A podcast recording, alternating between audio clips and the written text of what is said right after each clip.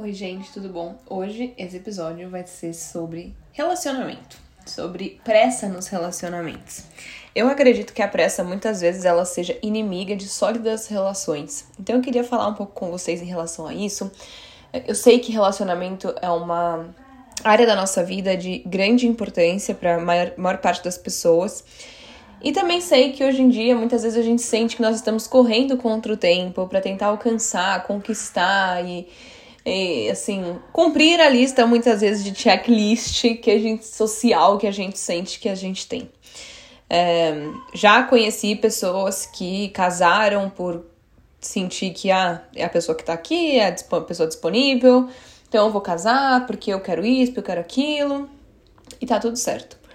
Mas é, queria falar com vocês sobre essa pressa que muitas vezes a gente tem e por que que isso às vezes torna um grande inimigo para a sorte das relações. Sempre lembrando, gente, quando a gente fala de qualquer aspecto da psicologia, a gente, assim, para conseguir falar com as pessoas, a gente generaliza, mas a gente sabe que cada história é uma história, tá?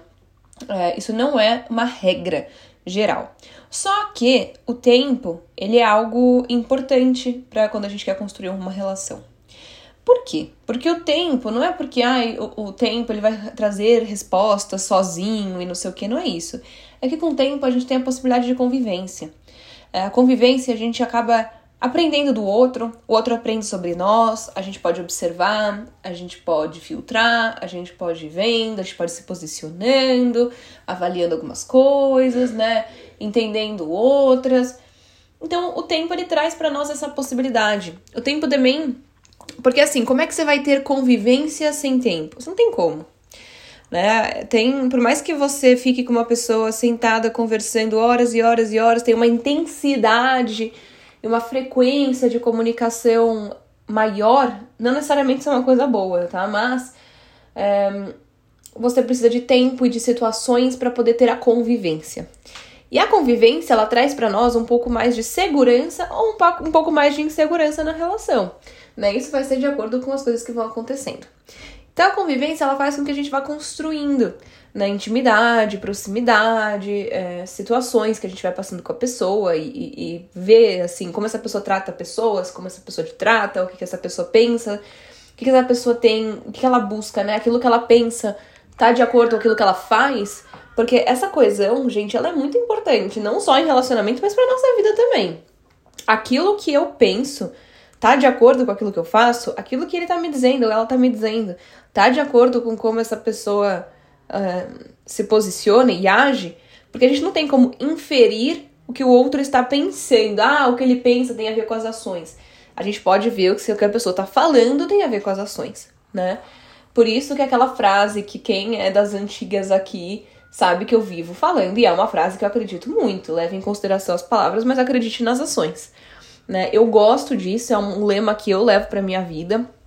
Então, é, isso é muito importante, isso é muito bacana.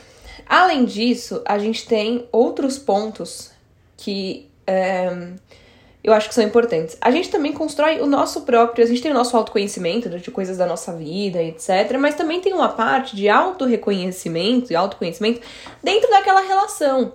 Então, como é que eu percebo essa relação? Como eu me sinto nessa relação? O que, que eu acho dessa relação?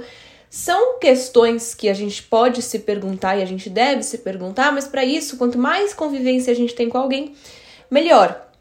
Né? Não existe tempo ideal para as coisas. Ah, depois de X tempo a gente vai namorar, ou depois de X tempo a gente vai casar, ou a gente vai noivar, ou a gente vai isso, a gente vai aquilo. Não é isso. É o tempo que você sentir que ele é bacana o suficiente para você ter alguma clareza ou alguma segurança na medida do possível de algumas questões que podem ser, serem levantadas no começo de uma relação. O começo de um relacionamento é uma fase, teoricamente, de mais lua de mel. Por quê? Porque a gente está tentando mostrar a nossa melhor versão, porque a gente não passou ainda por certas situações em que talvez outros lados nossos apareçam, porque a gente não convive em tempos selecionados, né, em dates, em encontros.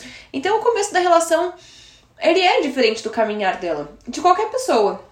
Quanto mais intimidade a gente tem com alguém, mais a gente tem proximidade e, e mais, mais essa proximidade pode trazer coisas boas, coisas ruins, ou os dois. Normalmente traz os dois, tá?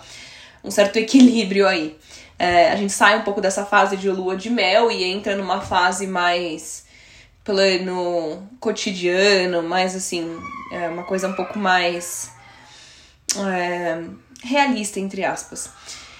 Então, gente, o que que acontece? Às vezes, quando a gente sente que a gente tá colocando a carroça na frente dos bois e que a gente tá correndo contra o tempo e que a gente quer a relação, eu quero namorar essa pessoa, quero casar com essa pessoa, muitas vezes a gente deixa de lado muito da nossa parte de autopercepção, de autoconhecimento, de, das nossas necessidades individuais, das nossas vontades individuais, porque a gente busca agradar muito uma outra pessoa. É, com isso, a gente sabe que insegurança e, e angústia elas aumentam e também a gente tem alguns, algumas consequências que não são nada incomuns. Possessividade, ciúmes.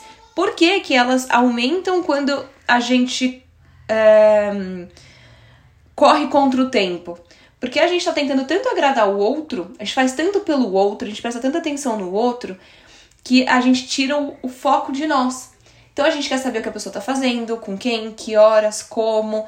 Né? A gente tem ciúmes de outras partes da vida dessa pessoa. Por quê? Porque o nosso foco é aquilo e a gente quer alcançar o que a gente quer. A gente não quer fazer todo, ter todo esse empenho, esse gasto energético de disponibilidade e investimento para no final falar, ah, não deu. Então a gente acha que os ciúmes ele vai trazer a possessividade, eles vão, eles vão trazer uma certa, um certo controle. E com isso a gente vai poder minimizar problemas, a gente vai poder minimizar sofrimentos, mas a gente sabe que na realidade não é bem assim. Né, a possessividade, os ciúmes, etc., eles podem trazer uma sensação de privação, de que a pessoa está se sentindo muito presa, e isso sim traz consequências bem negativas para as relações. É, tem gente que fala né, que se sente mais amado quando alguém sente ciúmes. Mas aí, gente, a conversa para outro momento, porque a gente vai entrar em outras questões se a gente for falar disso. Então, gente, é, eu vejo, por que, que eu falei de sólidas relações, né? Porque uma, uma relação que ela é baseada na pressa, na possessividade, nos ciúmes, muitas vezes independência emocional, não é sólido. Que terreno é esse, né? Que, que solo é esse? Isso não é sólido. A gente não sente que isso é sólido se a gente tá vivendo isso. É...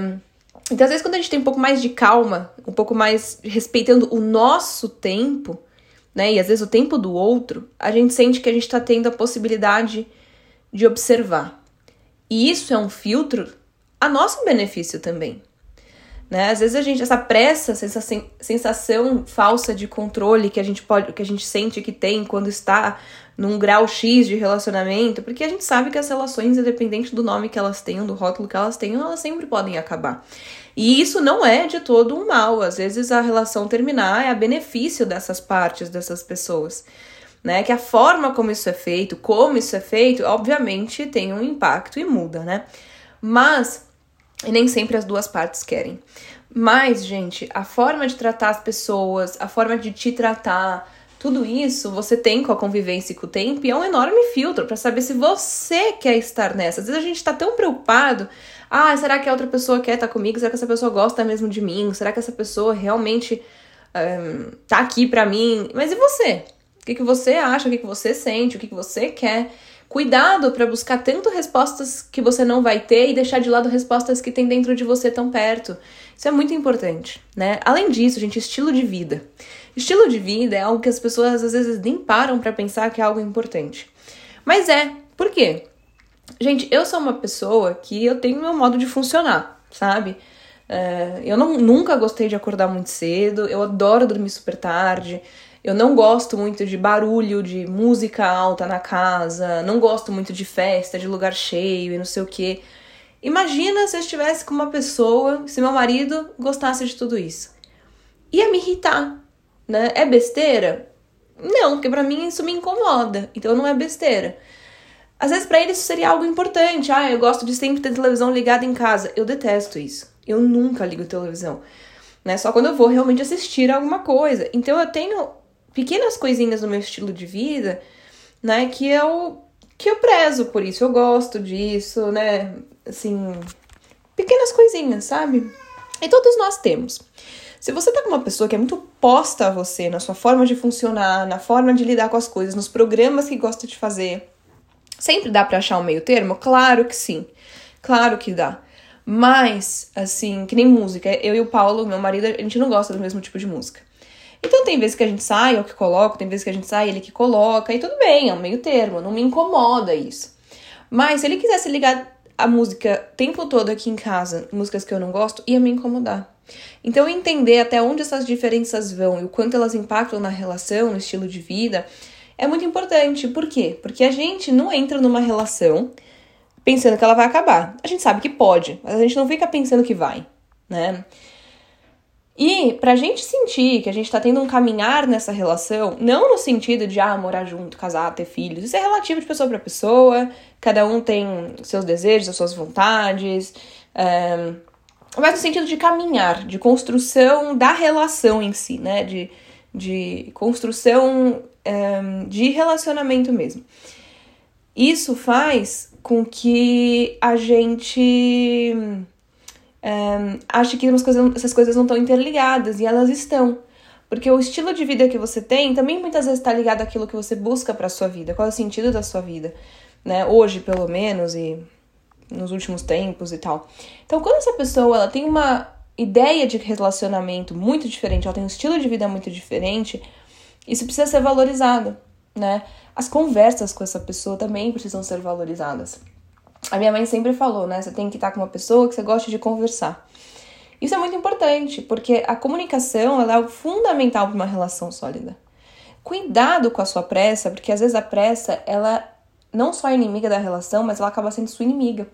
E ela acaba fazendo com que você coloque muitos panos quentes, né? Diminua muitas situações que são muito importantes e seriam muito relevantes ela faz com que você muitas vezes deixe de lado coisas que para você são fundamentais, deixe de se escutar muitas vezes a troco de quê?